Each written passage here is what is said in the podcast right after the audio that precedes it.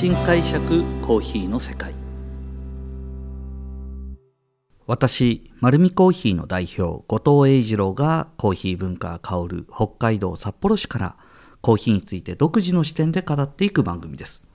さあ今回はですね前回に続いてアメリカの歴史から今のコーヒーの文化を紐解いていきたいと思っております。前回最後にちょっとお話したのがですねアメリカでその結局は、えー、最初はあの開発時代に飲まれてそして兵士にも飲まれてという形でここからですね急激に大量消費の時代に向かっていきます。でどこで消費されるのっていうとやっぱり2つの発明がですねアメリカ国民の家庭で消費する文化を生んだんですね。でこの2つの発明からで実際にビジネスとしてどんなことを取り組んできたっていうのはこれも過去に起きたことなんですけどもやっぱりその歴史の中から、えー、私たち今ですねコーヒーを皆さんにお伝えする側として多く学ぶことがあるなというところを僕の解釈で今日もまた話していきたいと思います。これはですねあのコーヒーの歴史の本をたくさん読みながら積み重ねてきた内容になるんですけどもちょうど僕が着目したのはですねこののまず2つの発明っていつ頃っていうと1862年ぐらいなんですよ。これもそうですね今からもう180年ぐらい前ですけどでも歴史から見たらたった180年ぐらい前なんですけどもその頃にできたことが今の現代でも生きてるんですねまず一つ実は2つ消費が増えた要因としてはですね家庭用の袋が開発されたんですこれ1862年。もともとはピーナッツを小売りするために開発された丈夫で軽い紙の袋。これ皆さんコーヒー屋さんで今見ませんか？あのクラフト紙に入れてコーヒー売ってると思うんですよね。あのちょっと茶色い紙の袋に入って上がなんかちょっと止めれるようになってて今だったらポップコーンとか持ってるかな、うん、そういうようなクラフト紙って実は1862年にピーナッツ用に開発されてるんですよ。で丈夫で軽い袋。そしてちょっと油分を吸うなんていう効果もあってでこの袋が、えー、大体1ポンド用に作られていて1ポンドっていうと 453g なんですね。でこれアメリカのコーヒーの売り方まさにポンドなんですよね。1ポンドあたりで売っていてでハーフポンドも売ってるので、えー、226g とかそのぐらいが1つの袋であって実は日本みたいに 100g 売りなんかないんですよね。やっぱりよく飲むので日本の方もだいたい毎日1日2杯飲んでたらやっぱり 400g500g 使うんですよ。そうするとちょうど 450g ぐらいってと2週間分ぐらいなので美味しくコーヒーが飲めるんだなっていうぐらいの量の袋がまずここで開発されたと。それと時を同じくしてですね1864年に開発された先ほど、まあ、前回の回でも話したんですけどもあの焙煎機が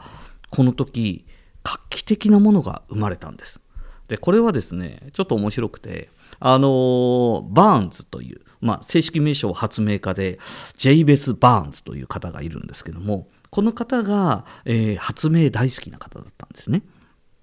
でもともとはあのー、まあこの時はなんか帳簿係をやってたらしいんですよ。あのー、まあ記録係ですよね。まあ今で言うと会計士みたいな形でしょうか。それを業務的に改善するために加算機っていう今で言うとワープロだとかエクセルみたいな感覚でしょうか。昔のまあワープロって今の言うと多分僕の年齢がバレてしまって全然わかんないぞっていう人いるかもしれない。ですけどカタカタカタっていう計算機ですよね。これの簡易的なもののアドミーターっていうのを発明して、えーと、自分の業務を改善してたと。でこの時に発明に目覚めていろんなことをやりたいというような形で、えーと自分の発明に移るんですけども。で彼は何で焙煎機を発明したかっていうとこの帳簿係をしてたのがもともと焙煎工場だったらしいんですね。で焙煎工場で焙煎に関わるわけでもコーヒーの専門家でもなくただ、えー、焙煎工場でその出荷だとか、えー、注文の帳簿係をやっていてこういう発明をしてみたところ発明が面白いとで焙煎工場に働いてたんだけども焙煎の効率がまあすこぶる悪いと。まあ本当に多分この頃のを想像するとですね伝統ってこの後に発明された内容から憶測するとまあ本当に鍋みたいので焼いて筒状のもので焼いて、えー、と均一に豆を焼こうとしていくんですけど本当に原始的なやり方の延長線でしかなかったと思うんですね。なので僕が多分この前エチオピアで見てきたような鍋で焼くようなそんなイメージなのかもしれないです。まあ少しはですねあのー、効率的に焼く方法があったんですけどもで彼は今回発明で焙煎機に2つの革命を起こしました。まず何かというとですね、えっ、ー、と、円筒状のドラムを作成して、その中に羽をつけてコーヒー豆が、えーと、表面と中でこうやって拡散するようなドラムを作ったんですね。で、そのドラムが一番の革命だったのは蓋をつけたんですよ。その焙煎機に蓋をつけた。今で言うと当たり前ですよね。蓋のついてない焙煎機なんかないんですけど、この時初めて蓋を開けたら豆がザーって出てくる自動豆取り出し機みたいなものを考えたんです。そして取り出した先には豆を冷却するための鍋を置いたんですね。もう今僕ですね、この熱く語ってるこの話、えー、焙煎してる人にとっては当たり前すぎて何言ってんだって思うかもしれないんですけども、でも皆さん、皆さんが今使ってるこの焙煎機1864年にこの方が発明したから今僕たちは使えるんです。それが今でも180年経ってもですよ。ほとんど構造が変わらず進化してるんです。で何をもたらしたかっていうと大量にコーヒー豆を焙煎することそしてやはり均一に豆が焼けるようになったという変化なんですよ。これすごいなと思ってですねで実際にこのあと15年間で数百台売れたそうなんです。この焙煎機。でこの発明とともにですねやっぱりビジネスの幅が一気に増えました。でビジネスの幅が一気に増えて、えー、実際にコーヒーの売り方が変わってくるんですね。この売り方に今の僕たちがいろいろと勉強になる方法がありました。まずはですねチェイスサンボーンという実は大きな、えーと、最終的には本当にアメリカを席巻するぐらい、えー、コーヒーで成功した会社なんですけどもこの会社はこの焙煎機をいち早く購入しました。もう本当に発売されてすぐぐらい。で、えー、大量生産ができることによって何を行ったかというと自社自社製のですね、えー、缶詰コーヒーを開発したんですよ。で、えーと、この缶にコーヒーの粉を詰める機械を自分たちで作ったんです。まあ、要は焙煎機でどんどん焼けるようになりました焼けたらやっぱり鮮度が落ちてくること分かってるのでこの鮮度を落とさないためにすぐ缶に詰めて密閉するという方法を考えたんですでこれでですね鮮度が担保されて実は焙煎工場からより距離の離れた町でもそのスーパーの棚に並べることができたんです。なんですけども彼らはですねやっぱりスーパーに置いてもなかなか売れなかったんです。コーヒー。まだまだ一般的には普及していかないので。で彼らはですねいろいろ考えた結果人の手によって売ろうと考えました。なので彼らのコーヒーの売り方は特徴的でアメリカまだ人口的にはすごくまだ増えてる今の時代とは違うその時代の中で2万5千人の販売員を抱えてでその一人一人に町のテリトリーを与えて自分たちでコーヒー豆を進めて売るっていうことを考え出したんですよ。もう、あのー、スーパーに並べるとかじゃないんです。きちっとその一人一人のしかも面接の状態までコーヒーの歴史の本ですよ。コーヒーの歴史の本にどういう人を雇ったって書いてあるんですよ。これもまたすごいことでやっぱりですね人を介して売るには顧客との信頼関係が大切だと。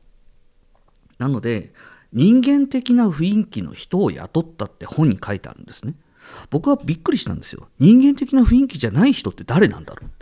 はい。なんですけども結局ですね この時の、まあ、補足で書いてあるんですけどもやっぱりですねあの例えば人間的で言うと機械的でないとこで言うと取引先で、まあ、喫茶店をやってるような人がいた場合にその人が何か困ったと事業的にちょっとお金が、えーと、詰まったって言った時には借金の帳消しやなんかの裁量権がその人にあったそうです。うん、下ろしたけど今いつも買ってくれてるとこはちょっと困ってるんで今月はちょっとお支払いが滞るっていうのでこのお支払いチャラにできますか？みたいなことを交渉できたそうなんですよ。そして、まあ、あの祭日になればお手紙を書き、えーと、今日も元気ですか？というようなお手紙を書いたりだとか、まあ、そう考えるとすごく人間的ですよね。まあ、今の時代で言うと僕たちの時代は、まあ、対象まあ、大量消費の時代から、えー、と僕たちの時代も、まあ、本当に機械化が進んでオートメーション化が進んで今だともうデジタルで注文ができるようになってくる時代ですけどもその時代だからこそこの人間的な雰囲気の人っていうワードはですね多分今後のビジネスでとっても重要になってくるんだと思います。でまあ AI だとかチャット GDP に確かに間違いのない文章よりもちょっとエラーがあってもちょっと言い間違えても人っぽさっていう魅力っていうのは多分今後出てくるんだろうなというふうに思っております。まあ、この、えー会社はですね広告費にも2万ドルぐらいかかっていて、えー、どんどんどんどんコーヒーのですね魅力を伝えるということに力を使った会社そして、えー、今ではまあいろんなルールの中で無理なのかもしれないんですけども景品もたくさん配ったりでその景品にも思いがあってアメリカの国旗の歴史だとかそれとコーヒーの歴史のことだとかそういうようなことを冊子にして配ったりだとかまあ、あのペーパーフィルターを配ったりだとかコーヒーを飲んでもらうための活動をすごくしたんだなというふうに思っております。でその他にもですねアーバックルという会社があってこの会社もまあ、売り方についていろいろ書いてあったんですけどもこの会社もやっぱり効率を上げるために、えーと、自動計量器の開発を行って特許を取ったりとかですね。できっとこの時にはこの会社はまだ豆で売ってたんですね。なのでコーヒー豆を売るために見た目を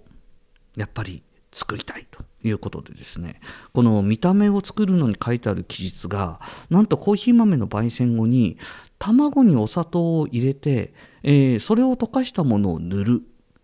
え？どういうこと？と思ったんですけどもそれで見た目が、えーと、良くなるって確かに艶は出るよね。それってそもそもクロワッサンじゃね？と思ったんですけども。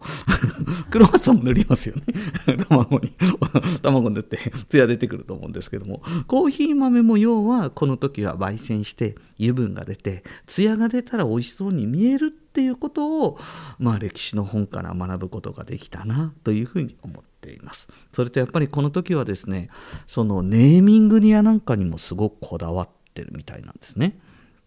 で、いろんなネーミングを考えて、最終的に、えーと、このアーバックルという会社で一番売れた商品はアリオサっていうんですよ。アリオサ？なんで？って。で、ちゃんと説明書いてあるんですね。アはアーバックルっていう人の名前。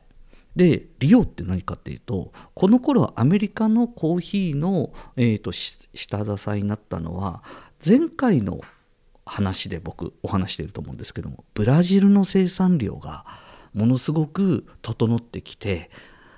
まあアフリカから輸入しなくても南米のブラジルからコーヒーが入ってくることによって消費量を増やしたってお話したと思うんですけどもまさにこれブラジルなんですよリオってリオネジャネイロというコーヒーの生産地そしてサはサントス港というコーヒーの出荷の港の名前なんですね。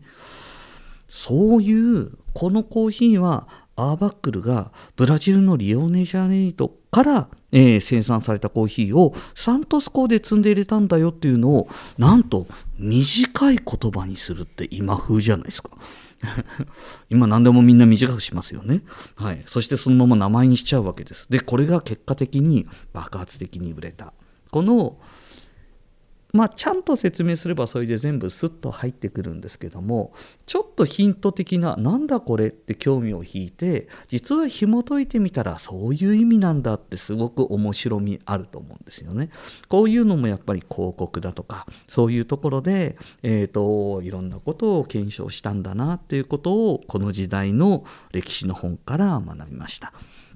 まあ、あとはですねあのあるエリアで自家焙煎を始めた。これはもう実はもうこのコーヒーが少しずつ売れ始めた。もう30年も40年も先の話なんですけども新進気鋭のコーヒー屋がですね自分のコーヒーを売りたいと思ったんですけども、えー、スーパーに卸してもあと一般の方々に紹介してもなかなか買ってくれない。でスーパーに卸してもらおうとしたらまだ新しすぎてお前とこのコーヒー屋なんか知らねえよって言われたらしいんですね。